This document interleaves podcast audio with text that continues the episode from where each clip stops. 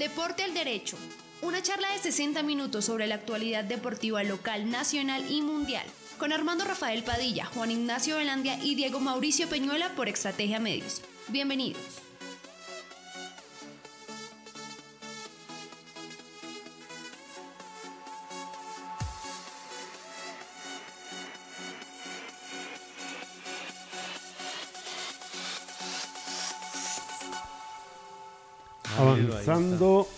Ya en el mes de julio. Un saludo cordial, una bienvenida. Hola, ¿qué tal? Hola, ¿qué tal? Amigos y amigas, gusto en volvernos a encontrar en una semana corta con mucha actividad deportiva a nivel nacional e internacional. Esperamos ya la reactivación de los colegios eh, que esta semana también retornan. E igualmente esperamos las actividades deportivas, recreo deportivas para tenerles también información a todos ustedes acá con Diego Mauricio Peñuela, Juan Ignacio Elandia, soy su servidor Armando Rafael Padilla y compartimos esta, la hora chévere, la hora 18 en Estrategia Medio con ustedes y a través de la grande también este espacio de Deportes al Derecho. Compañeros, ¿qué tal? Saludo, bienvenidos. Tenga usted la mejor de las tardes, don Armando Rafael Padilla, para un saludo para toda la gente que siempre nos acompaña, la que nos ha extrañado estos días, una, un fin de semana largo pero bueno, aquí estamos hoy cumpliendo la hora 18, como dice don Armando Rafael. Estamos aquí, eh, los terremotos, los truenos, como nos quieran decir. Los, eh, los, hombres que estamos ahí en el deporte. Diego Mauricio, tenga la mejor de las tardes. Eh, ah, aparte de todo esto, un saludo desde Costa Rica del nuevo asesor técnico del equipo costarricense, profe. Hola Juan, saludos a usted, a Armando, a todos los oyentes de www.estrategiamedios.com slash radio-medio online y a las personas que más adelante también nos van a recibir en aplicaciones como Google Podcast, Spotify y también en Deezer.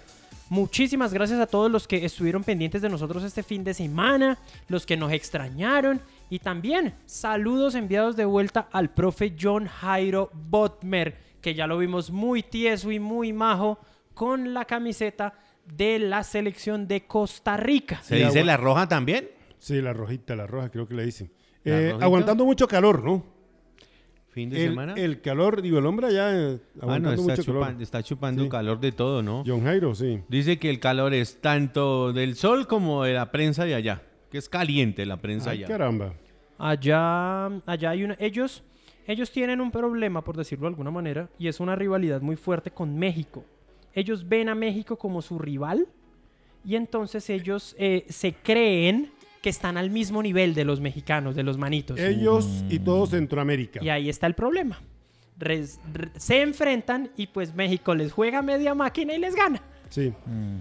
A propósito de esa rivalidad, a propósito, Estados Unidos ha, venido mejorando porque antes eh, que único que le hacía contrapeso al equipo mexicano era Canadá. Pero ahora ya Estados Unidos, y así como va, pues usted sabe que empezó con esa liga, trajeron muchos jugadores y siguen trayendo, pero ya Estados Unidos va siendo una liga que cada vez se va consolidando y más. Y de hecho los mismos mexicanos, ya algunos con un, poquito de, pies en la tierra, ellos dicen que, que los estadounidenses lo superaron hace rato. Y va uno a mirar. Y cierto. Y sí. Porque es que mire, póngale cuidado, la ML, la Major League Football eh, señor, ¿sabe qué hace? Ellos no dejan contratar los equipos como quieren, sino todos llegan a un drive, es que se llama, profe. El draft, sí. El draft. Y llegan todos ahí. Y ahí van diciendo para qué lado cogen. Y no es como aquí que llegamos y contratamos este por pasando eh, el tope de plata. No, allá se mantienen todos al nivel y van contratando para qué lado va cada uno. Por eso los charas llegaron casi al mismo equipo, todos, profe, ¿o no? Sí, señor. Lo que pasa es que allá eh, hacen una hacen hacen el draft que es con los jugadores libres. Sí. y los equipos como tal ellos no negocian directamente con los clubes de los otros países sino que es la liga. La ML la liga es la, que negocia y ella es la que dice o la que llama por ejemplo. Eh, equipo Juan Belandia Fútbol Club. Un equipo de mi liga requiere los servicios de tal jugador y pone tanto billete. Sí. y entonces es por eso que ellos tienden eh, por eso tienden ellos también a que la liga sea equitativa. Ellos también tienen muy claro el tema de los salarios. Ellos, ellos tienen unos, unas tasas salariales y solamente tienen un jugador que puede pasarse de ese tope. Por eso uno ve, Por eso pudimos ver a Zlatan Ibrahimovic jugando en, en un equipo de Los Ángeles. Él era el pasado del tope. Y el resto de los jugadores sí manteniéndose. nivelito. Sí, señor. Parecido a lo que hacen en el baloncesto también. Sí, señor. Pensé que iba a iba a decir. decir que usted Dra- parecido a lo que hacen acá, en Acá, Colombia. sí. Usted Yo ya está me iba a hablando lo mismo, ya iba a reír. no, no, en el, mire el libreto que no dice entran risas. Ah. Esa es otra. Nosotros no trabajamos libreteados, señor. Ah, sí. Nosotros no trabajamos libreteados. Libreteados trabajan otros. Nosotros no. No, aquí es puro, puro. bueno, pues. ¿Qué tal nosotros libreteados? Ay, Dios mío. Bueno, hablando de libreto, le cuento que. Libreto es cuando está aprendiendo. Ah, sí. ¿Y eso? Yo estoy aprendiendo y no uso libreto. Por Sí, eso, señor. profe. Nueve deportistas bogotanos Uy, van a- per- perdón, ¿usted está señor. aprendiendo a qué? No, a todo esto, A a todo, sí. esto, no. Oh, todavía falta un montón. Ahí va, usted va súper bien, hombre. Bueno, pero va en coche. Nueve deportistas bogotanos. Seguro, seguro, claro. eh, nueve deportistas bogotanos van a competir en el Campeonato Mundial de Patinaje. De patinaje, ¿no? Que se va a realizar en Cartagena. Oiga, pero venga, le digo. Sí. eh, han sacado ligas fuertes, ¿no? Han sacado gente de otras, de- del Valle. No veo gente del Valle, no veo tanta gente de Antioquia. Estos- Y los bogotanos se están posesionando. Sí, Imagínese usted con ese patinódromo la- que la van a hacer en Mosquera. sí. La... Igualitico al de Nemocón. Un saludo a la gente de Nemocón. Bueno. Pongan a producir eso. Hagan Del algo con 4 eso. al 11 de septiembre será esta competencia que, que dice la federación. Un hecho histórico del patinaje bogotano y del país. El equipo ha clasificado nueve deportistas en la selección Colombia de este deporte. Eh, patinaje de carrera, ¿no? De carrera. Patinaje de carreras. Exactamente. Eh, va a disputarse en velocidad en Cartagena de Indias el próximo mes de septiembre. Los patinadores capitalinos serán la mayoría por encima de los delegados por los eh, departamentos del Valle lleva 6, Bolívar lleva 6 Seis, doce. y Antioquia lleva 5. Y Eh, Bogotá, nue- 17 y 9. Bogotá lleva 9. 17 y 9, ¿cuánto le da? 26. Hecho sin precedente en el deporte colombiano se dio en el marco de este campeonato selectivo nacional en Guarne, Antioquia, que buscó escoger a los mejores competidores que eh, conforman o conformarán la selección Colombia. Los capitalinos lograron clasificar mayoritariamente desafiando el tradicional, la tradicional jerarquía de otras, eh, tradi- de otras eh, regiones. Los seleccionados de Bogotá son Sofía Ruiz, juvenil, Club Tequendama Velocidad. Camila Carmona en juvenil, Club Tequendama Fondo. Camila Vargas, juvenil, Club Tequendama Fondo. Holman Rivera, juvenil, Club Avivas Fondo. Mariana Chaparro, juvenil, del Club Bogotá Élite Fondo. Miguel Fonseca, juvenil, Club Cobos DC, mm, Distrito Capital, Fondo. Marta Ramírez Mayores, Club Tequendama Fondo. Gabriela Rueda Mayores, Club Tequendama Fondo. Y Andrés Felipe Gómez Mayores, Avivas Fútbol eh, Club Fondo. La Federación Colombiana ha dicho que de, de patinaje ha dicho que las competencias se van a llevar a cabo desde el 4 y hasta el 11 de mm, septiembre. Del 4 al 6 se realiza el Mundial de Pista, del 8 al 10 de ruta y el 11 el de maratón. Así lo dijo Alberto Herrera Ayala, que es el presidente de la federación. Esta información, toda la completica, ustedes la encuentran también en Estrategia Medios. A propósito de Estrategia Medios, hombre, eh, lamentamos ahora sí el fallecimiento de don Ricardo Alfonso Méndez. Uno de los grandes comerciantes de Sí, Zipaquirá, ¿no? Tradicional. Yo creo que el prof- profe tuvo que comprar en la proveedora zipaquireña. Claro que sí, claro que y sí. muchos compramos allá y comprábamos y sabíamos el, y siempre- Mire, la gente que trabajaba en las salinas, y muchos se van a acordar en este momento, saludos a Néstor Cifuentes y a todos ellos que están ahí por ahí pendientes. ¿Sabe qué hacían? Llegaban y le mandaban la lista a Ricardo. Sí, Y don Ricardo, cuando ellos salían, ya le tenían todo. El loco guerrero era uno de esos. sí, todo, mucha gente, mucha Y, gente. y varios de ellos, trin- mi abuelita, alma bendita, eh, le mandaba la, la lista a Ricardo. Sí, Y él ya le tenía, ella llegaba, lo único que hacía era cobrar y ir a pagarle nomás a Ricardo. Exactamente, sí, señor. Un hombre Bueno. que quería a todo el mundo, un hombre afable, buena gente, bonachón, como dicen otros, Uh. No, ¿no? pero un caballero. Sí, no, un no, no. caballero. Sí. Ese hombre, ese hombre nunca lo vi de mal genio. No. Uno puede decir que no hay muerto malo, pero en este caso No. me consta porque el hombre yo lo traté mucho tiempo, muchos años. Pase en la tumba de uno de los grandes. Yo, Sí. yo algunas Y- veces iba y le tomaba el pelo, porque ya menos nos conocíamos. Usted sabe cómo soy yo. Y, iba y le tomaba el pelo y se reía ese hombre. Sí, no, no. ese, ese reía como... Con el hermano Raúl, Saúl. Saúl. Saúl, sí. Y, Y- eh, ese hombre sí está sufriendo. e Hilda, sí. Hilda, la porque hermana. son, son eh, Sí, era- los uña y mugre, Sí, los sí, sí. mancuerna, todo eran los dos. Exactamente. Pero es que se había regado la noticia, después se dijo que no, que era, era ne- eh, pero a la, a la hora de la verdad, pues ya. Entonces aclaramos también el nombre de Estrategia, que fue una versión que no se recogió por ahí en la calle na- de los mismos familiares, porque tengo un audio de la, donde se menciona a la misma hermana Hilda, que también era, era conocida nuestra, y Saúl, bueno, en fin. Así que pasen su tumba. Oiga, eh, también un técnico de fútbol que pasó por Millonarios. Rubén Israel. Rubén Israel, hombre que estuvo por el Alianza Lima, que estuvo en Millonarios, 50 y punta de partidos dirigió Rubén Israel, se metió en líos, no pudo manejar bien el equipo, pero bueno, en fin, Por pasó eso. por Millonarios, pasa en la tumba de otro de los Por eso, técnicos oiga. del fútbol colombiano. Cuídense, por favor, que esto no es, esto no es jugando. Pero cuídense. ojo, pero ojo, él no fue por No. eh, él no fue por COVID-19, él estaba enfermo de otra cosa. Sí. Él tenía afectaciones Pero- cardíacas y por eso fue que se lo estaba molestando mucho. por eso fue que se lo llevó. Sí, claro, no. Cuídense, caramba. Hay que cuidarnos. Y mm, Sí. también pues mencionar que eh, la mejor campaña hablando de fútbol eh, históricamente del profe Rubén Israel fue con el eh, Barcelona de Guayaquil. Fue semifinalista de una, de una Copa Sudamericana y ahí logró cosas muy importantes en el, en el conjunto ecuatoriano. Rubén. Y también, no solamente el paso por Millonarios, también estuvo sonando para Independiente Santa Fe, firmó el contrato. Y a la gente cardenal no le gustaba mucho ese nombre, entonces el tipo dijo, yo no voy a pelear. Y se devolvió. Exacto. Bueno, señores, hablemos de la primera C. La primera C, señor. Hoy hay fútbol, pero ahorita Pero, hablamos. pero venga, no me Sí. hable, dígame, no me va a nombrar Primera C. Interclubes Primera C. Bueno, yo no sé, aquí yo tengo. Le voy a dar los grupos. Grupo C. eh, le voy a Pero, dar. pero ¿cómo es que se llama? Ah, no, no. Sí, primera C. Campeonato. Interclubes Primera C. Sí. Hoy les envié, creo que esta mañana le envié un, eh, eh, uno a cada uno para que nos demos cuenta tengo. cómo está, cómo está Álvaro González Alzate manejando las cosas. Federación Colombiana de Fútbol, División Aficionada del Fútbol Colombiano, DiFútbol. Esto direct- eh, deportivo, eh, deportivos a los integrantes de sus respectivas nóminas. Dicho seguro, ah bueno, aquí estamos ya hablando de la, la una de las reformas. Artículo 102, reforma del artículo 102, reglamento del Campeonato Nacional Interclube año 2021. Artículo 102, al finalizar el campeonato en la categoría Primera C, dice Álvaro González Alzate, eh, DiFútbol entregará a los clubes finalistas los siguientes estímulos económicos. Oiga, estímulos económicos. Al campeón, 150 millones de pesos. Al subcampeón, 100 millones. Al goleador, 20 millones. Y a la valla menos vencida, 15 millones.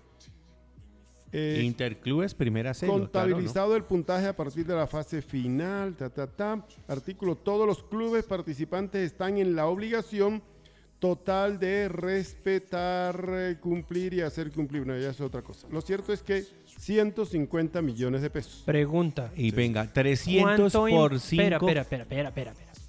¿Cuánto tiene que invertir cada equipo para inscribirse en ese torneo? 200 Como millones de dos- pesos. Ah, pero bueno. 200, 250, 300 Eso millones. no es, eso no es negocio para nadie, muchachos. No, no, no. Y no. venga la otra. Es que usted no alcanzó a leer. Los únicos que tienen derecho sobre ese torneo, los de siempre. El canal aquel. Sí, ¿Sí? señor. ¿También? Sí, señor. No. ¿Sabe qué? ¿Qué, Voy a hablar- hace Álvaro González y qué hace la, la fútbol? Todo se lo están dando a Win. Todo. Y Win no transmite los partidos. Algún uno que otro y por ahí de vez en cuando. Y las finales. Win les manda a pagar a las niñas el celular porque no quieren que tomen fotos ni que hagan nada. Bueno, ¿sabe qué? Cundifútbol, profe, entonces me voy para Cundifútbol. Grupo C. Grupo C sub-15, Cundifútbol masculino. Verde y blanco de Ubaté. Selección Gachancipá.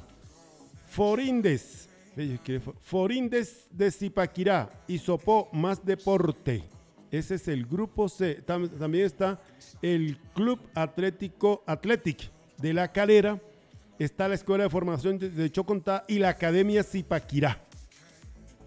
Ese es el grupo C de sub 15. En el grupo C, Cundifútbol sub 13 masculino, Unión Deportivo Huasca, Verde y Blanco, Ubaté de Verde y Blanco, este es Verde y Blanco de Ubaté, Academia de Ubaté, Forindes de Zipaquirá, Sopó, eh, Sopó Tiempo de Deporte, San Pablo Zipaquirá y Academia Central de es en sub 13. Grupo C. Y en el grupo D, Sub-15 masculino, Cundifútbol, Club Atlético Mallorca, que es de Mosquera, Albert Einstein, que es de Mosquera, Mosquera Fútbol Club, Funda Atlético, que es de Funza, está San Pablo de Zipaquirá, In- Independiente de Chía, Selección Tocancipá y Real Caquesa de Caquesa. Esos son los equipos de Zipaquirá que van a estar en la Cundifútbol, tanto en la Sub-15 como en la Sub-13. Ahí está, sí, señor. En- San Pablo, Forinde y Academia son los equipos de Zipaquirá. Los tres, el profe Edgar Herrera, el profe Sí. eh, Luis Primiciero y el profe Carlos Mario Primiciero, que es el que dirige el equipo ahora, y el profe eh, José Gabriel Méndez. So- José Gabriel. Ahí Yo, está. José Gabriel. Yo, José Gabriel. Yo, José Gabriel, vamos a decirle de ahora en adelante al Bueno. hombre, ¿no? Sí, señor. Oiga, eh, alguien me, dice, me está escribiendo acá, el Diodoro me está diciendo, Juan, pero eh, tienen que también tener un seguro. Pues eso es obvio, ¿De qué? Ah, no, pues. eso pues es, obvio que, que tienen que ponerle lo del Claro, seguro. Uy, claro. Y O sea ahí que- sume- vaya O sea, que sumándole vaya más cada grupo. vaya sumándole. Cinco de inscripción, más el seguro, más eh, eh, uniformes, comidas, transporte, Sí. el, el eh, referato, todo eso. Por eso, así a ras, a ras, 200, 250 millones. Claro, ¿Sí o no, profe? eso es. Bajito. Sí, así bajito. Por eso, poniéndole así apenas que usted... Y, y venga, las, los uniformes también ya tienen eh, dónde tienen que comprarlos los grupos. Ah, eh, ¿también? Claro, como siempre. Bueno, Eso siempre se ha hecho así, Armando. bueno, entonces... ¿y los Entonces ponen, ponen un letrero que dice aquí, eh, ¿cómo era que se llamaba el, el equipo de, de Condorito? Ah, eh, esa es la selección Pelutuyue. Eso, la selección Peletuye es, es el dueño de los ¿Usted no, uniformes. no- nunca la vio, profe? Claro, claro que sí. Ese es el dueño de los uniformes. Por no poner marcas, porque si no después nos regañan. Pero ahí está. Ellos son los que van a manejar los uniformes de todo lado. Y allá vale un precio y si usted lo puede conseguir más barato, nanay. Nanay Nanay. Cucas. Bueno, Los balones también irán con la marca que ellos digan. No, eso de aquí en adelante todo va como, como quieren. el kit completo, el paquete completo, ¿Cómo es? el kit. Es El que todo, todo completo. lo tienen negociado, todo lo tienen vendido, En combo. todo viene en combo. Y la pregunta es, ¿y eso qué? ¿Esa plata qué? Mm. ¿En qué se invierte? Por eso. Y entonces, ¿cómo van a dar cientos? Yo voy a invertir 250 millones para ganarme 150. ¿no? Bueno, el negocio. no, Bonito así. no. Muy bonito.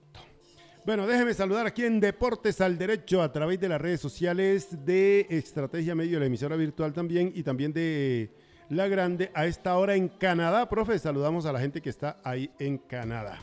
Así que un abrazo cordial. Thank you so much. Ahí hay gente que está escuchándonos en Norteamérica y aquí en Colombia también. Bueno, señores.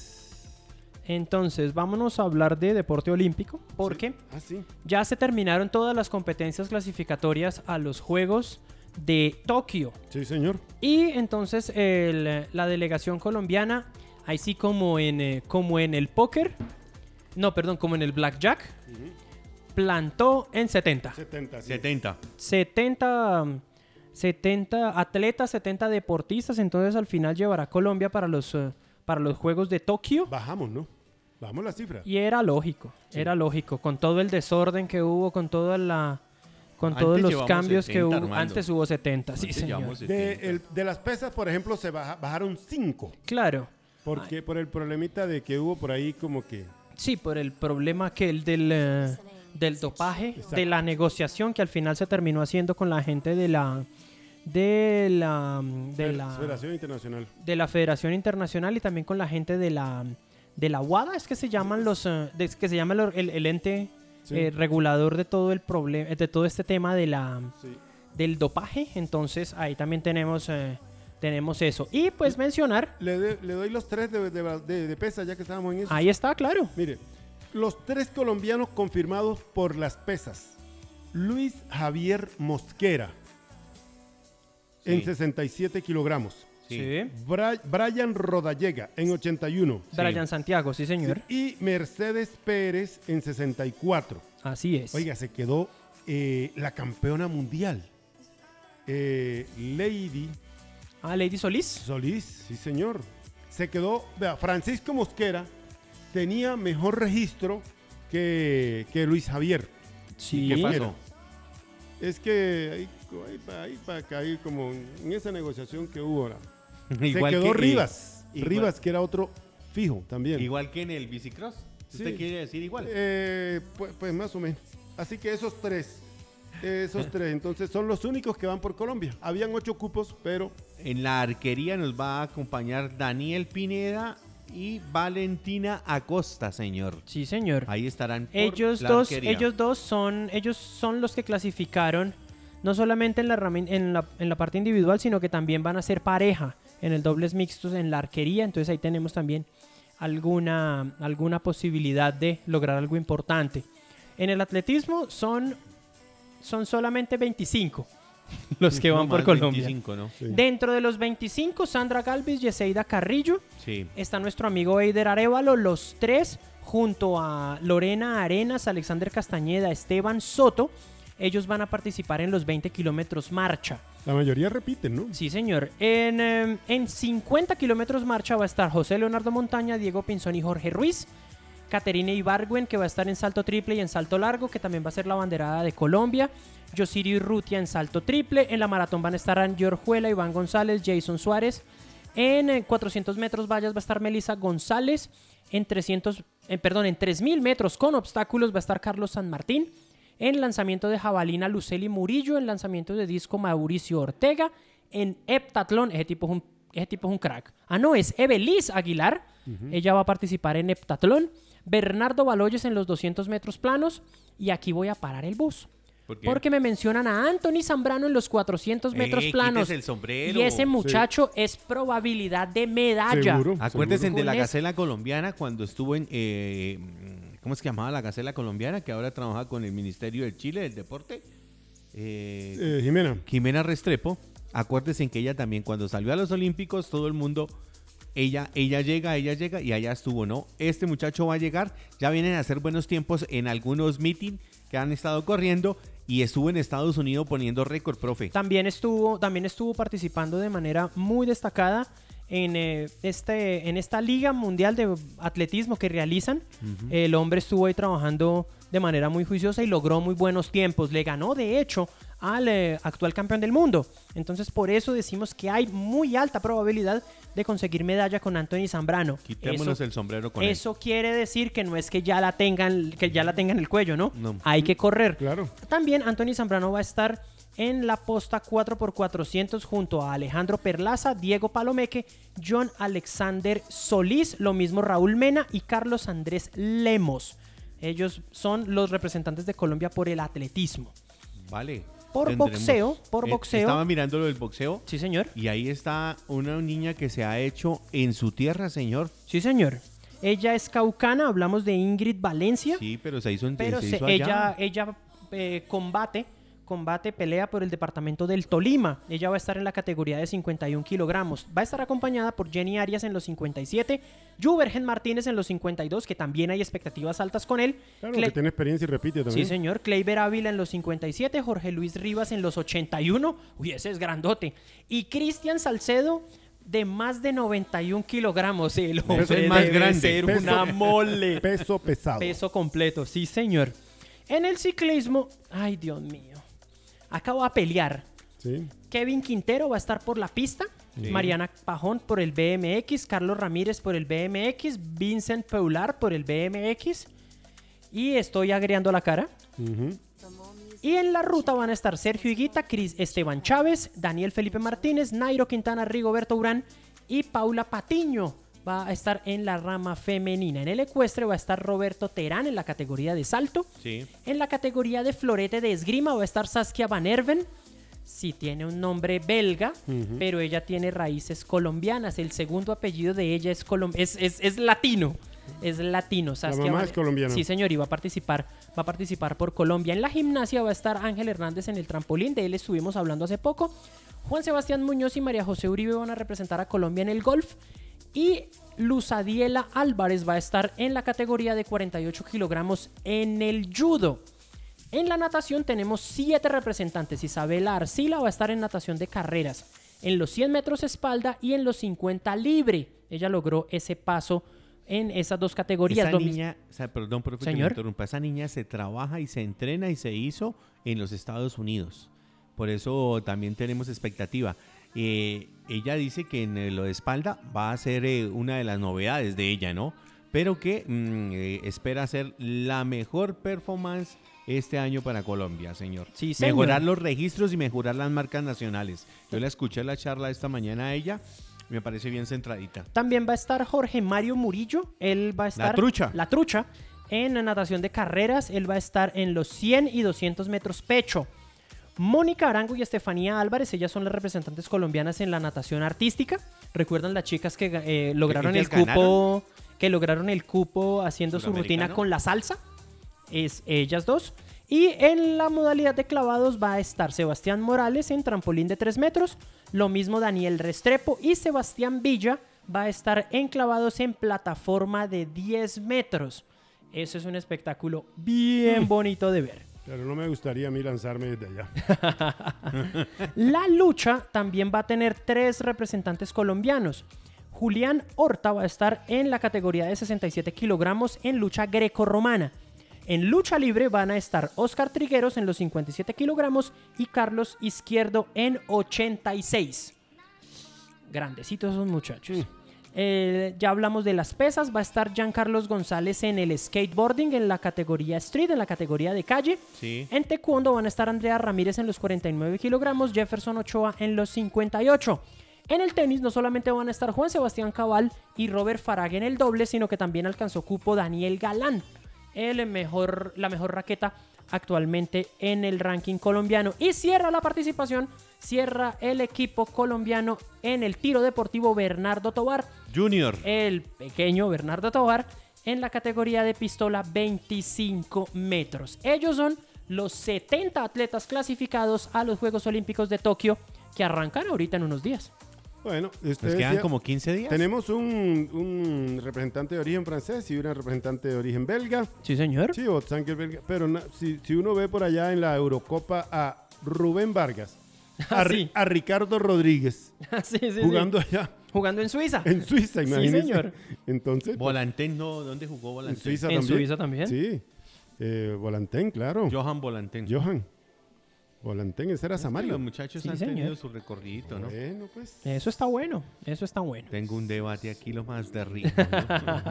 Ahí está el hombre allá que pelea. hombre. Sí, señor. Bueno, aquí Eso. en Deporte al Derecho estamos entonces con el telar. El telar Zipaquirá en telas lo que quiera. Venga, conozca amplio surtido para usted en decoración para decoración de su hogar, todo en velos y cortinería pesada, gran variedad en moda, tapicería, relleno, guata e insumos para la confección. Calle Sexta 621, el telar Zipaquirá en tela lo que quiera. 316-786-4829. Don Ricardo Alvarado, calle Sexta 621, aquí en el centro de Zipaquirá. Y también estamos con Boo Baby. Boo Baby, mommy. Carrera Sexta 773 al lado del Jardín Infantil Principito. Lleve lo mejor, venga, a precio justo. Donde consientan su bebé. En Zipaquirá, el amor y el cariño en la carrera Sexta 773.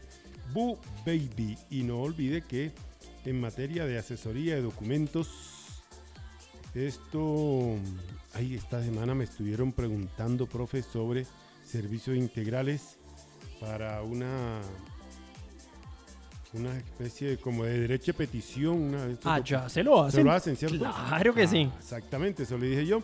Ahí en el local 103, carrera décima 423. Carrera décima 423, saludo a doña Mateus. Doña Claudia Mateus, que me preguntó por eso. Para que no le metan un gol, servicios integrales de lunes a sábado. Aquí en Zipaquirá le asesoran sus trámites, convenios, diligencias legales, contables, elaboración de todo tipo de documentos en, precisamente servicios integrales. Atlas volvió a ganar. eh. Sí, señor. Eh, no, Atlas este Eh, fin de semana, este semana y fin de semana no hubo... No hubo jornada. No hubo jornada. Eso fue el, pas- el partido anterior, Ah, ya. donde la figura fue el hombre, el eh, a- eh, pues aquí en Zipaquirá juega de lateral, pero allá lo está haciendo en la mitad de la cancha eh, el hermano de Hanner, ¿cómo se llama? Filler.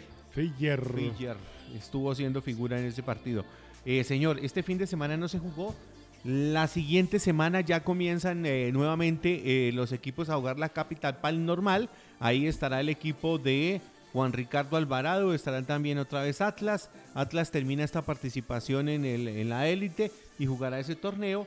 y viene un torneo en Bogotá, en las canchas de Arrayanes, que ya les vamos a decir cómo se juega y qué equipos de Zipaquirá van a estar ahí. El único equipo que no va a volver a la capital es Amistad. Amistad. Oiga, profe, a propósito de que no se jugó, tampoco se jugó la final de... No, señor, no se jugó la final de, y de vuelta, perdón, Sí, ah, sí. de la Copa Élite de Microfútbol por lo mismo. Eh, al, haber, eh, al haber restricciones, entonces dijeron no se juega este fin de semana. Porque hubo restricciones de aglomeraciones en todo el departamento durante este fin de semana, entonces por eso se nos aplazó la definición de ese importantísimo certamen. Exactamente, profe, le La dicen- Copa Élite. Señor, Me dice aquí un amigo de Ibagué, eh, Jonathan, me dice que la cancha se llama El Chispazo.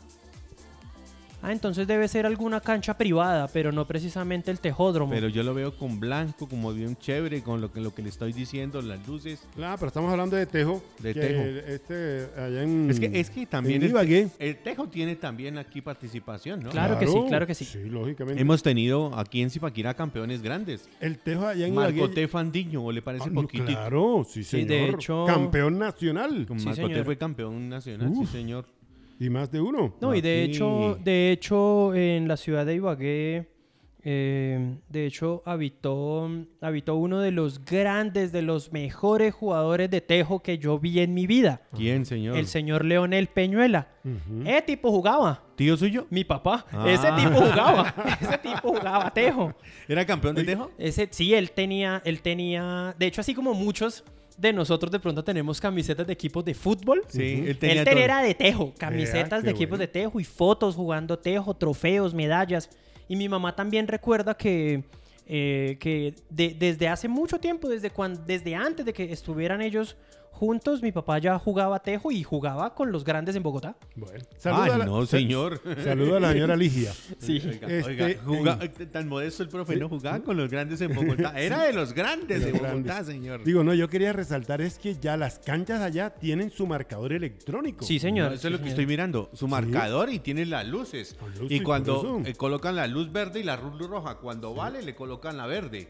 Cuando está en trámite con la, la única mujer que es jueza en el momento, eh, está en Ibagué y ella es la que estaba manejando este torneo en el chispazo. Hombre, tres emboques del hombre. Bueno, como vamos a hablar de, de, fútbol, ¿Su papá de qué jugaba? ¿De careador o de, o de ultra rematador? Él era rematador. Rema- O sea que debía jugar poquitico sí, también. claro, sí, lo, dejaban siempre para salvar la Para que haga patria. la mecha. Sí, exactamente.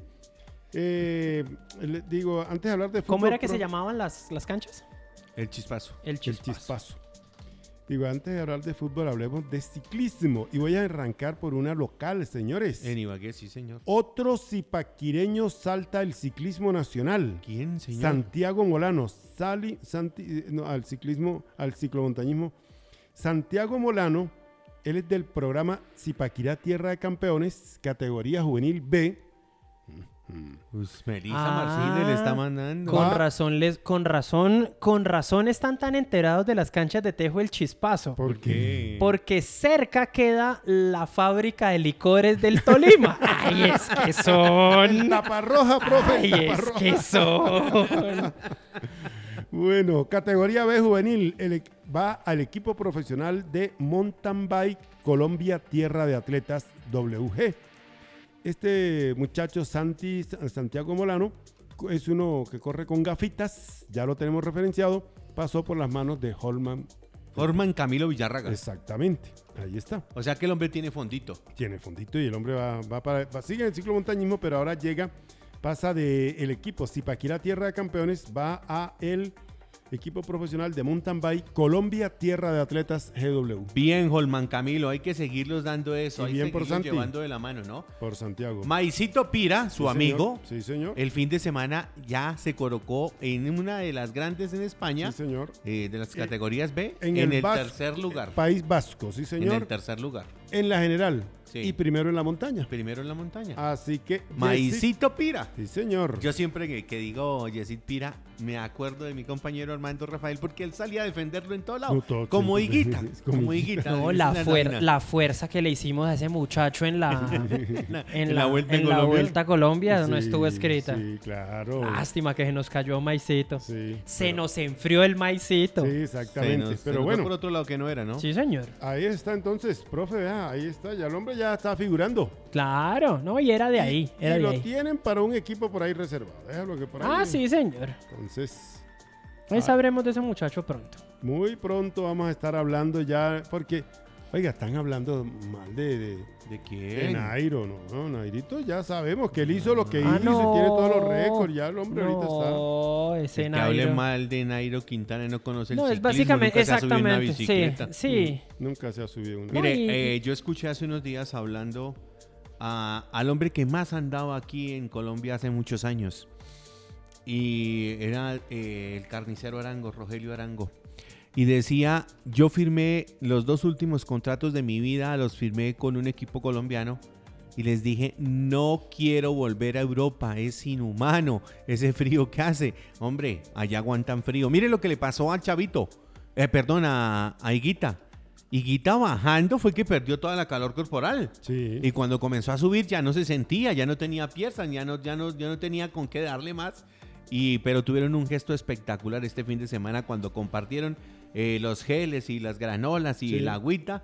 Eso es hermandad, eso es amistad, eso Bueno. es vida, eso es patria. Y el equipo Tierra de Atletas GW consiguió también su primer triunfo ya en Europa. Ayer, el pasado domingo, esto fue en Italia, en la 36 edición del Giro del Medio Brenta. Carrera UCI 1.2. No es cualquier competencia, ¿eh? es UCI 1.2. Fueron 176 kilómetros. La prueba tuvo la participación de 155 corredores y no, no todos eran de Italia. Eran 24 nacionalidades, 24 países estaban ahí. En su recorrido tenía un final ideal para escaladores y fue justamente el colombiano Didier Merchan, tiene 21 años, quien aprovechó, eh, aprovechó la oportunidad y le dio la primera victoria a su equipo en el calendario europeo al ganar en solitario con una diferencia de 0 de 45 segundos. Ganó sobre el segundo lugar, precisamente 45 segundos sobre Enoch Mulu, Muluram y 58 sobre Simón Raccani, italiano, este último. Así que Didier Merchan, señor, primer triunfo también para su equipo en territorio europeo. No solamente están los que están allí en, el tour, del cual el profe Java nos va a también. Claro que hablar. sí, vamos para el tour. Es que me quedé aquí. Oiga, eh, Me quedé aquí también en un debate que, Dios mío. Ya, ya- ya les quité porque es que, oiga, es que están montando una. Ay, Dios mío, ahorita hablamos cuando hablemos de la selección Colombia porque me, hacen- me- me tienen loco.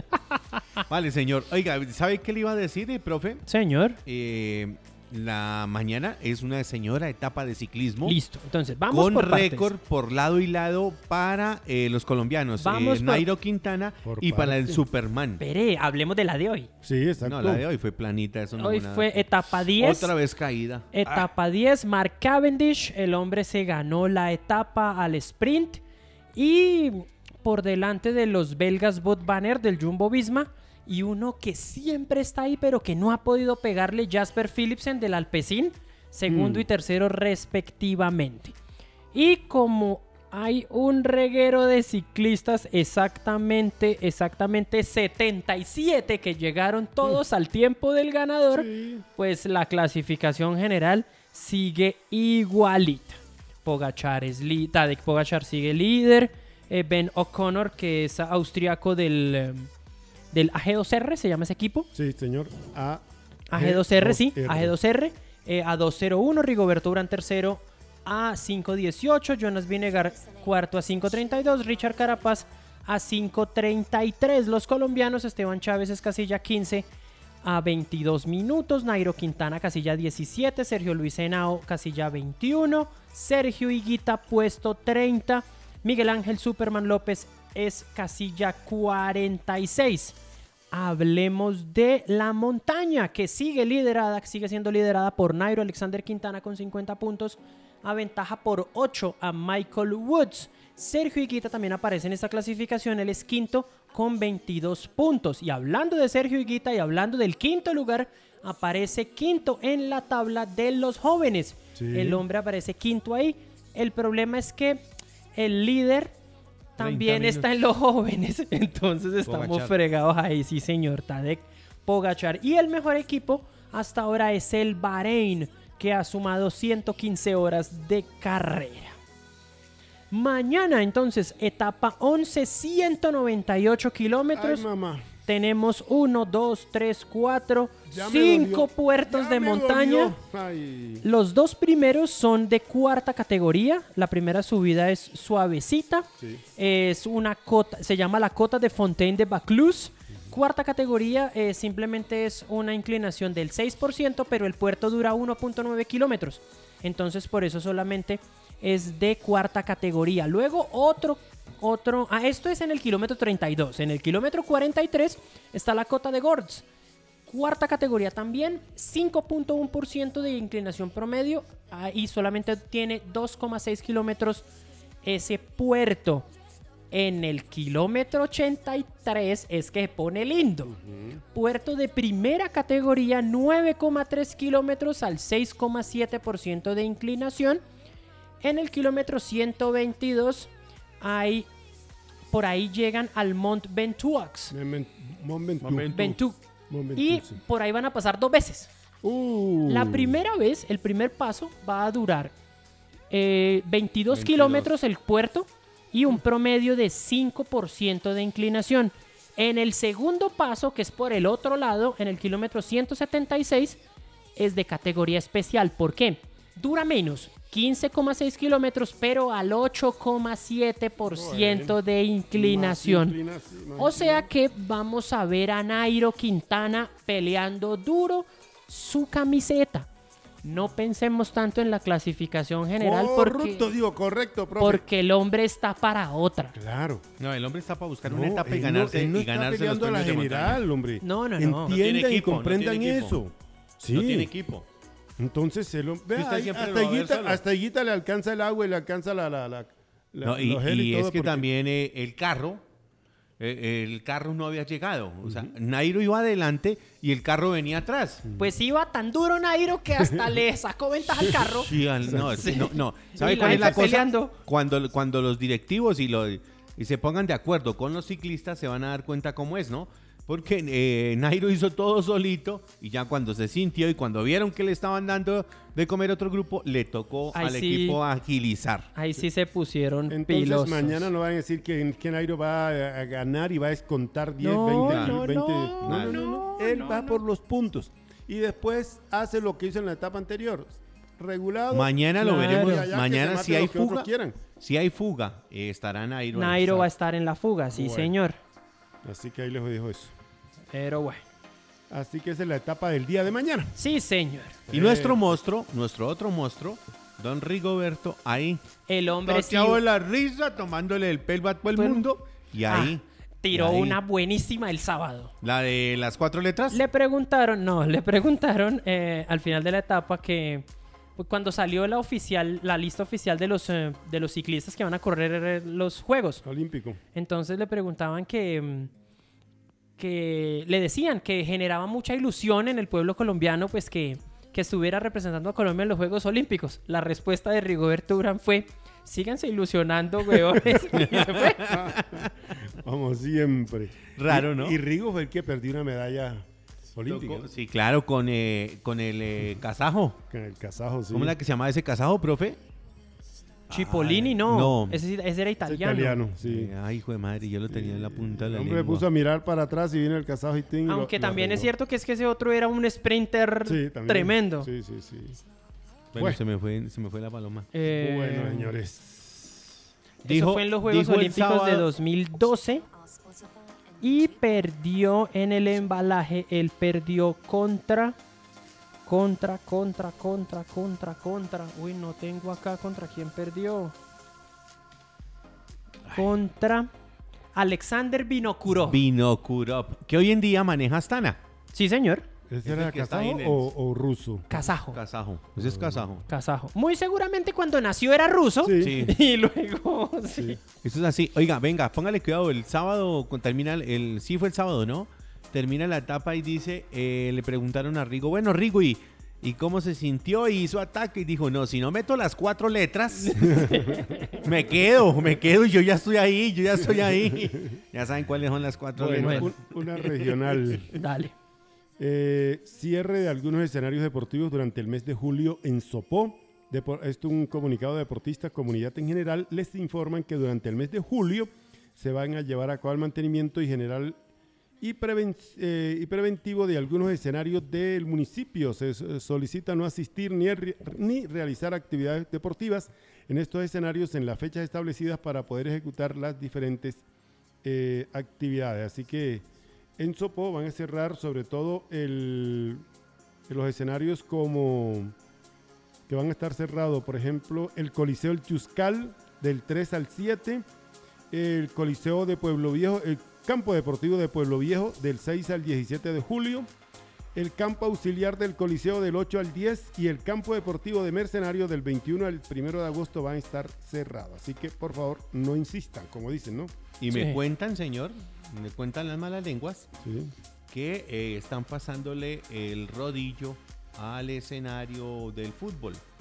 Allá en el estadio, Están nivelándolo, sí, señor. porque allá va a jugar el equipo de el Cerro del Pionono. El Cerro del Pionono que tiene nueve jugadores de Zipaquiraya, ¿no? Sí, ya señor. llegó el señor Barrera y también llegó el señor Ocampo.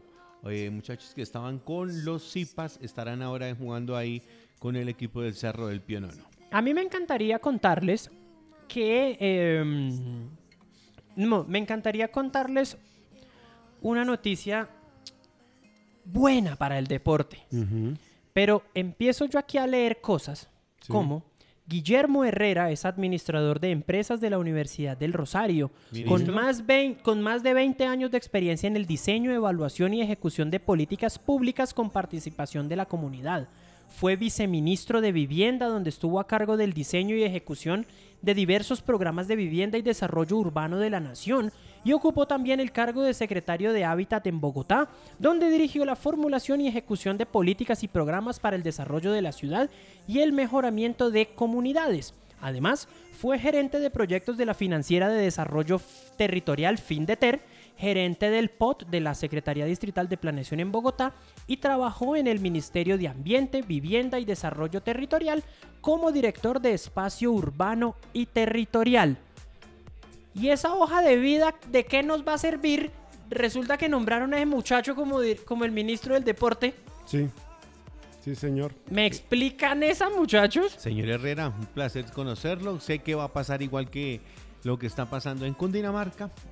Cero por aquí, cero por allá. Si me preguntan, eso es como la metáfora del elefante en el poste.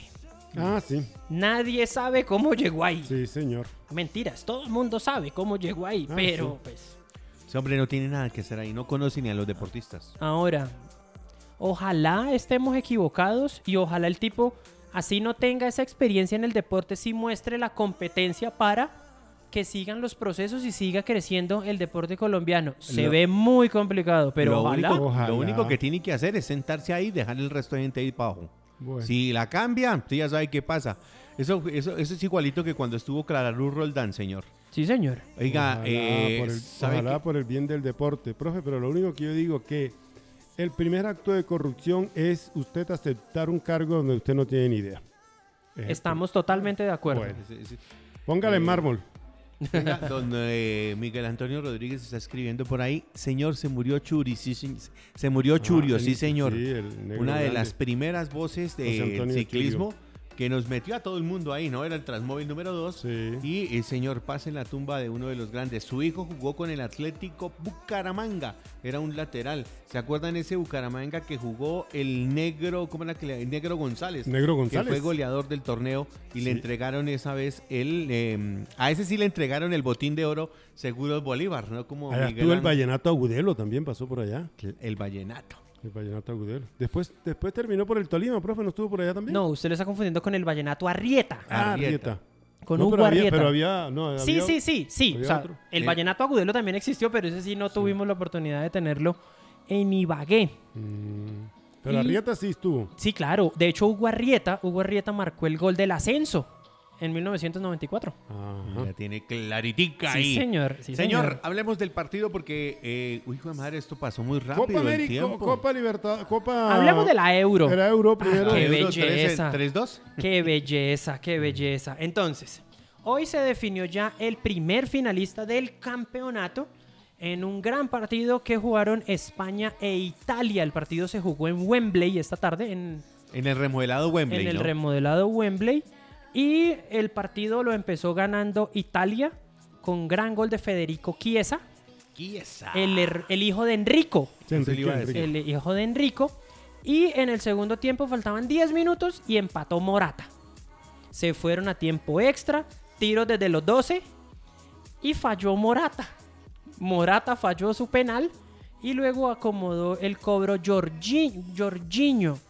El hombre, Juega por Italia, ¿no? sí, es Adivine brasileño. de dónde es. Es brasileño, juega por Italia, es volante Sí. pero fue el goleador del Chelsea en la temporada anterior en la liga inglesa.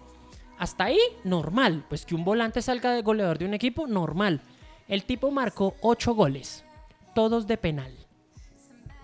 Pues Ahí cuando está. el tipo se paró a patear el quinto, que era el definitivo, yo dije, yo vi así, vi la cap- o sea, vi cuando el tipo se agachó, Jorginho, ah, no, ya, liquidado ese asunto. Sí. Y sí, señor. eh, Italia clasificado a la final de la Euro. Me acordé de, de, de Brasil 82, cuando estuvo en España 82 con el Naranjito. ¿Se acuerda el centro delantero que se llamaba Jorginho? Mucho equipo ese. Sí, señor. Jorginho y que no se hacía ni para un lado. No, ese equipo era bueno, ese equipo era Pues sí, el, bueno. re- el equipo era buenísimo, pero los, dos, los dos huecos era Valdir Pérez, que era el arquero, y Jorginho, que era el del centro delantero. Pero tenía Sócrates y tenía Zico. Sócrates, ¿Sí no, Cicro profe? Junior, Leandro. Sí. eh, ¿Quién más estaba ahí, profe? Eh, Clodo- Falcao, Paulo Roberto Pablo Falcao. Roberto Falcao. Claro. Clodoaldo ya no jugaba en ese equipo, ¿no? Eh, eh, de este. Ronaldo, no, sí. o porque él yo lo recuerdo, bueno, no lo recuerdo, lo vi, lo vi en México 70, no sé si Ese le de alcanzó Jesús, la de gasolina para Jesús, ¿cómo se llamaba? Eh, jugaba Eder Alexo de Asís. ¿Se acuerda? El puntero izquierdo. Ah, la gente es una maravilla. Señor combo de fútbol. La gente es una maravilla. Aquí ya me mandaron toda la formación completica. ¿Me equivoqué en alguno? No, no, me enviaron los, no, no me enviaron la titular, me enviaron los 22. Ah, papá. Es que ese era un señor equipo de fútbol. Entonces estaba Dirceu en ese equipo. Dirceu sí, Guimarães. sí. que jugaba en el Atlético de Madrid, estaba Pablo Roberto Falcao que jugaba en la Roma, Valdir Pérez el arquero, sí, sí, Leandro un defensa de Ah, Flamengo, se jugaba muy bien. Oscar un defensa de Sao Paulo, Luisinho un defensa de. Atlético Mineiro, Toniño Cerezo Junior, sí, Cerezo, eh, sí. Pablo Isidoro que era un delantero, Pablo Isidro de Jesús, le dije. Sócrates, Jesús. Serginho, Zico, también estaba Artun Artunes Coimbra Zico. Sí, señor, también estaba por aquí Ediño, un defensa, Batista, uno un mediocampista. Batista, sí, señor. Y uno que nomás con el nombre ya sabía que jugaba mucho, Roberto Dinamita. Uh, Ah, papá. le pegaba lindo a los le pegaba, libres, ¿no? Me imagino que le pegaba durísimo a eso. eso le pegaba con una comba espectacular. Sí, señor. Mejor que la de, de Roberto Carlos. Ush. No, es que hay unos tipos que uno ve que uno ve que eso cogían esa pelota y parecía que la manejaran con un control remoto de todas las curvas que Ah, le metían a sí, eso. señor. Impresionante. Buena la nómina, y, ¿no? y Bien. la, y la final, la final entonces se disputará el fin de semana y será entonces el equipo italiano contra el ganador del, em- del partido de mañana entre Inglaterra y Dinamarca. El partido también se va a jugar en Londres, en Wembley. Wembley. Y una cosa, ¿Cuál? Los torneos serios en detallitos como esos se notan. ¿Para qué jugar tercero y cuarto? Ah, Esa vaina no se juega, solo se juega la final el fin de semana. En cambio, en Copa América, que ahorita eh, arranca ya el partido. Ah, no, que tuvimos ayer el partido de Brasil y Perú sí. por la ronda de semifinales. Allí fue victoria 1-0 del conjunto brasileño, gol de Lucas Paquetá. Lleva dos en línea, ¿no? Lleva dos.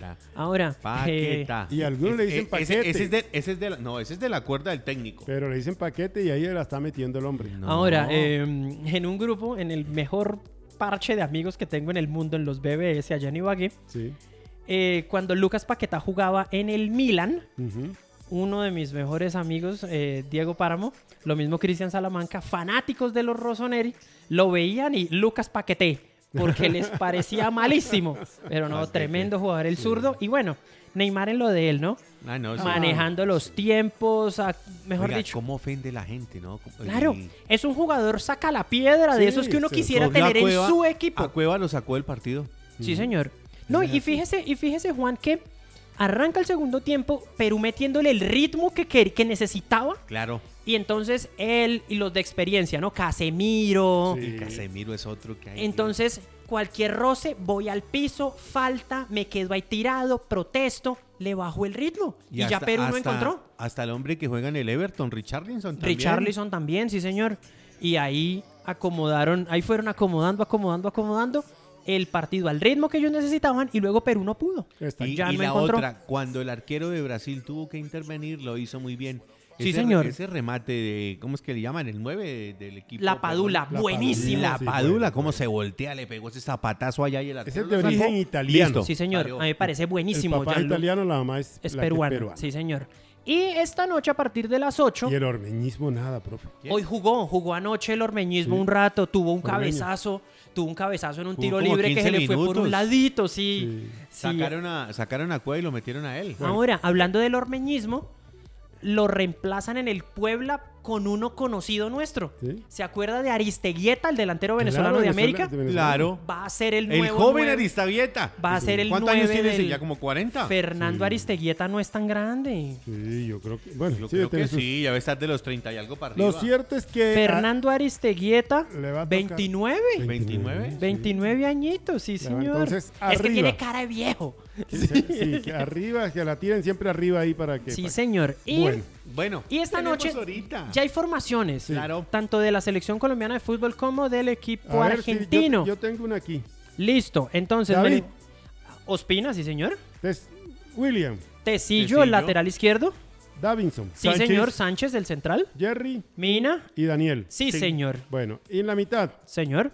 va Cuellar y Barrios. Sí, señor. Y más adelante, Cuadrado y Díaz. Sí, señor. Cuadrado a la derecha, Luis Díaz a la izquierda. Y la delantera es Zapata y Rafa. Sí, señor. Hoy va sentado. Ah, entonces sí. Hoy va sentado eh, Muriel. Ajá. Hoy va Luis Fernando Muriel en el banco. Y entonces tendrá la oportunidad el flamante refuerzo de las Águilas del Eintracht de Frankfurt en Alemania.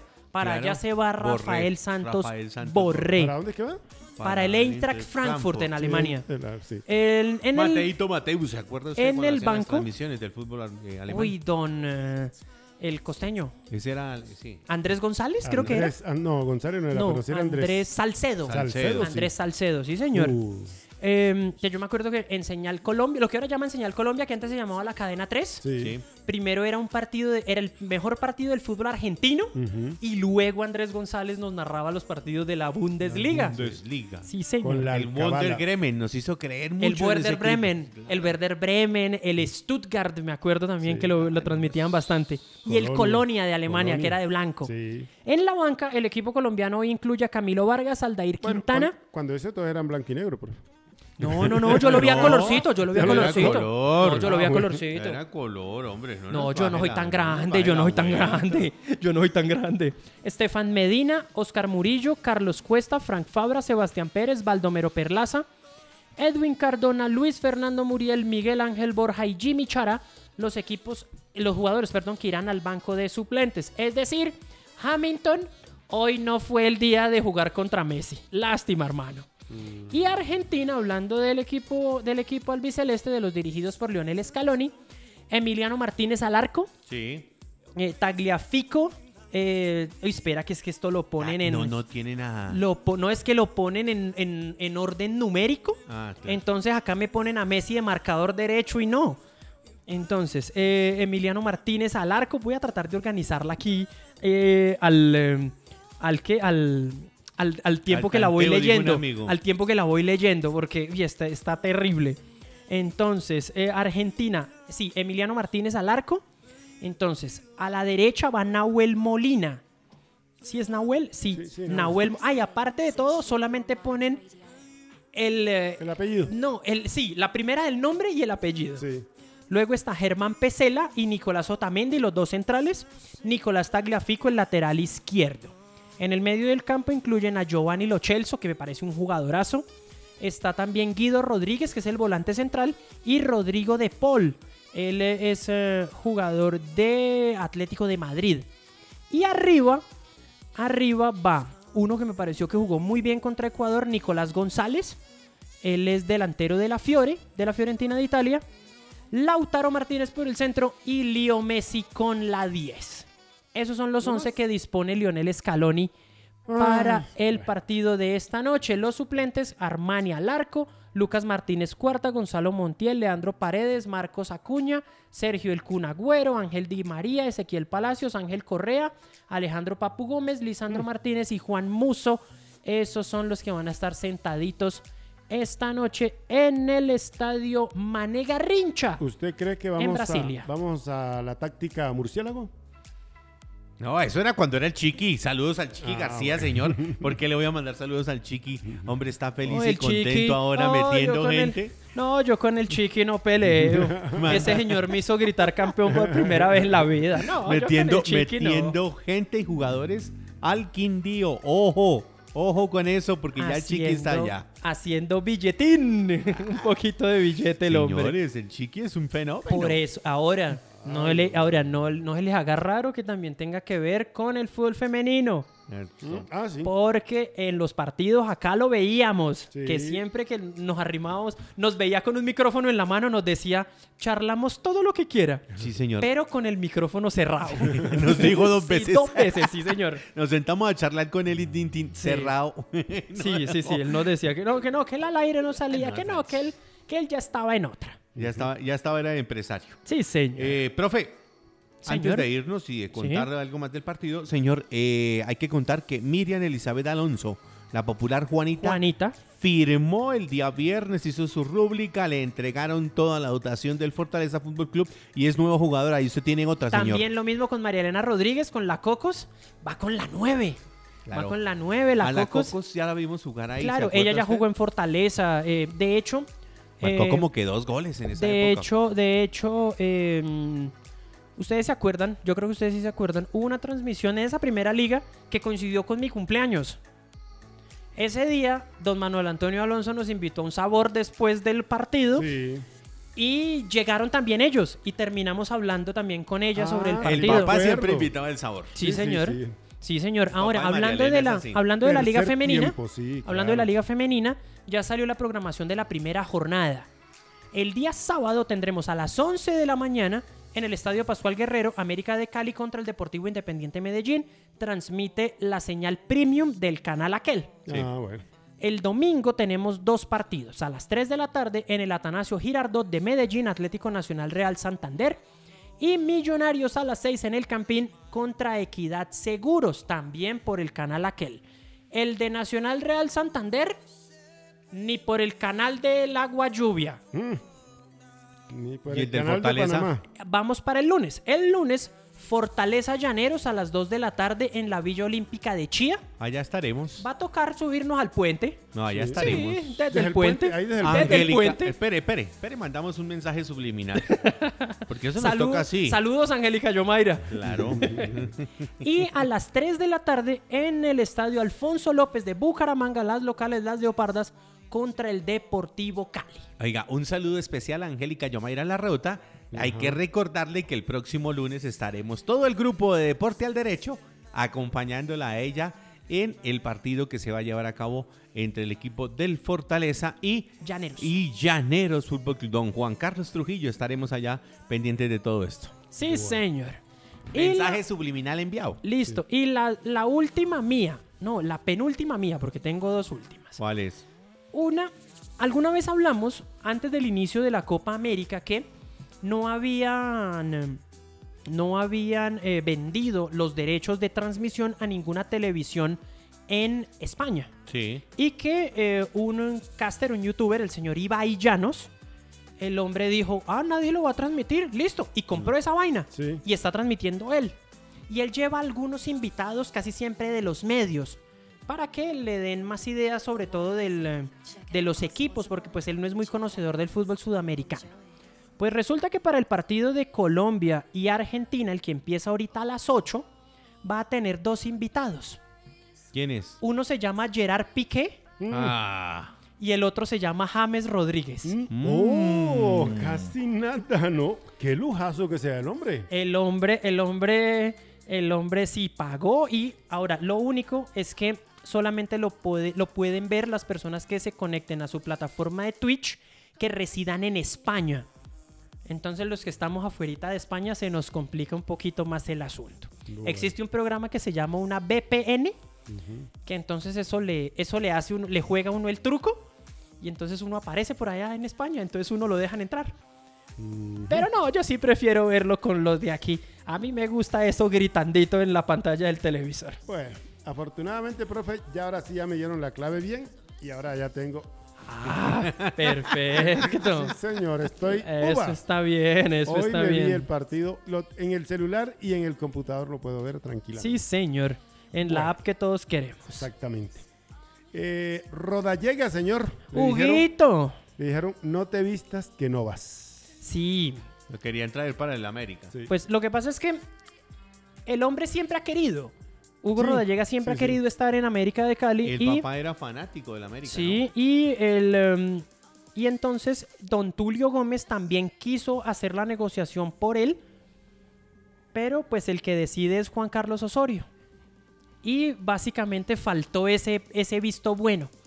Faltó que le dieran el visto bueno de don, de don Juan Carlos Osorio y por eso entonces el jugador, el jugador colombiano parece que se va a demorar al menos una temporada más en ponerse la camiseta roja. Bueno, Y la última mía, sí. uno de los más graves problemas que tuvo Deportes Tolima en el campeonato pasado fue el gol. Si usted mira, Sí, el goleador del equipo fue Sergio Mosquera, el defensor central. Sí. Eh, creo que hizo seis goles, siete goles, cinco de penal y dos de cabeza en unos tiros de esquina. Entonces, claro, pues se pusieron en las pilas a conseguir un refuerzo, un tipo que meta goles. Sí. Y entonces llevaron a Daniel Moreno, el del Junior. Daniel Moreno. Sí, señor. El, ¿Y cuántos goles hizo en Junior? Voy para allá. ya En lo vi con la camiseta vino Sí, tinto. claro, ya. En la temporada pasada, o sea, ahorita en este primer semestre, jugó cuatro partidos en liga, jugó dos en torneos internacionales y marcó cero cantidades de gol. Por eso. Oiga, pero es que allá, allá han metido Y- unos jugadores. Y, y tiene la gran cantidad de un pase gol. No. No, entonces, Venga, ¿ustedes se acuerdan cuando llegaron a Ramos? Pobre. A Jorge Luis Ramos. sí. Jorge Luis Ramos es otro fracaso total, hombre. No, no, no. Ahora, me llamó, me llamó mi amiga Lorena Montaño, ella es periodista barranquillera. Dieguito, muchísimas gracias, la mejor noticia que me han dado, no sé qué, ta, ta, ta. Yo le dije, ojo Lore, el Tolima es tan así que motivan a ese muchacho y termina haciendo A goles. lo mejor. pues, a Ma- a Mar- Marco pasó- Marquito, Marco lo así, mismo, sí. lo mismo. Le armaron, eso, armaron hasta protestas que cómo era posible que iban a llevar a ese muchacho. Terminó siendo el máximo artillero histórico del Sí, club. Todavía lo recuerdan y todavía lo piden. Sí, claro, claro. Bueno. De hecho, de hecho, cuentas falsas en Twitter a cada rato ilusionan un montón de, a un montón de, de- de crédulos Ah, que va a volver. que vuelve, sí. Sí. Y entonces se inventan el letrero y todo y, y maquillan la cuenta, ¿no? Buenísimo. Bueno, solamente quiero, eh, antes que usted venga ya para el cierre, presentar un saludo a- al árbitro Sergio Ballén, hombre. Hombre, Saludos, sí. sí, Sí, saludos, sí, un abrazo. Sí. Señor, hay que ponerle todo al Señor, la fe. Se le fue la abuelita, se le fue su tío, se le ha ido sí. su señora madre. Raúl Méndez. Claro. Sí. Sí. Bueno, y también a una de nuestras grandes oyentes, doña Anita Costa. ¿Qué ha pasado con Tiene él? por ahí algunos inconvenientes con, con su hijo Ramiro. Hombre, Dios quiera que se lo recupere pronto. Vamos para adelante, Anita. vamos, Póngalo todo póngalo. en la mano de Dios. Que El Señor Jesús lo pone listo, lo pone rapidito. Hay que estar de su parte. Bueno. Oiga, Y- señor. Y lo otro, lo otro también que tenemos que saludar es a nuestro amigo, a nuestro amigo Sar Javier Méndez, que también hace parte del clan de los Méndez, que lastimosamente pues vieron el fallecimiento del señor eh, Ri- Ricardo Alfonso. Ricardo Alfonso. del, com- Exactamente. del- del comienzo. Ah, un personaje, ¿no? Sí, señor. Señor eh, Rodríguez, Miguel Antonio Rodríguez, sí señor, esa es la nómina. Sí señor, no hay, no hay ningún inconveniente. Esa es la que necesita el equipo colombiano. Saludos también a don John Camacho. Bueno, y la pregunta final, Milton Martín se llama. Milton Martín dice, soy argentino. Una pregunta, ¿en qué parte de Colombia las colombianitas dicen, hola bebé? ¿Qué más pues? Oiga, tiene 81 repue- respuesta, pero Ave María. Como todas. En el barrio Santa Fe, en la 13 le dicen papi, en no sé qué. ¿En la 13? en- hay una 13 con 22. En la 19. en la 19. La 19 con 22, señor. ahí le dicen papi. Cerca donde, donde se encuentra la mejor piscina de este país, señor. Sí, dijo bueno. nuestro amigo César Augusto Londoño. Acá le dice uno que en Chocó, las Chochales. Bueno, en fin. Vámonos, señores. Dios. chao, chao, bendiciones. Saludos, Nos familia. mandó a escondernos, Nos señores. vemos. No, Feliz mejor para noche. el partido, para el partido. Que Chao, gane chao. Colombia, Chao. que gane Ojalá. Colombia. Chao. O que sea un Bendiciones. espectáculo grande. Feliz noche, que Chao, descansen. gracias. Chao, chao.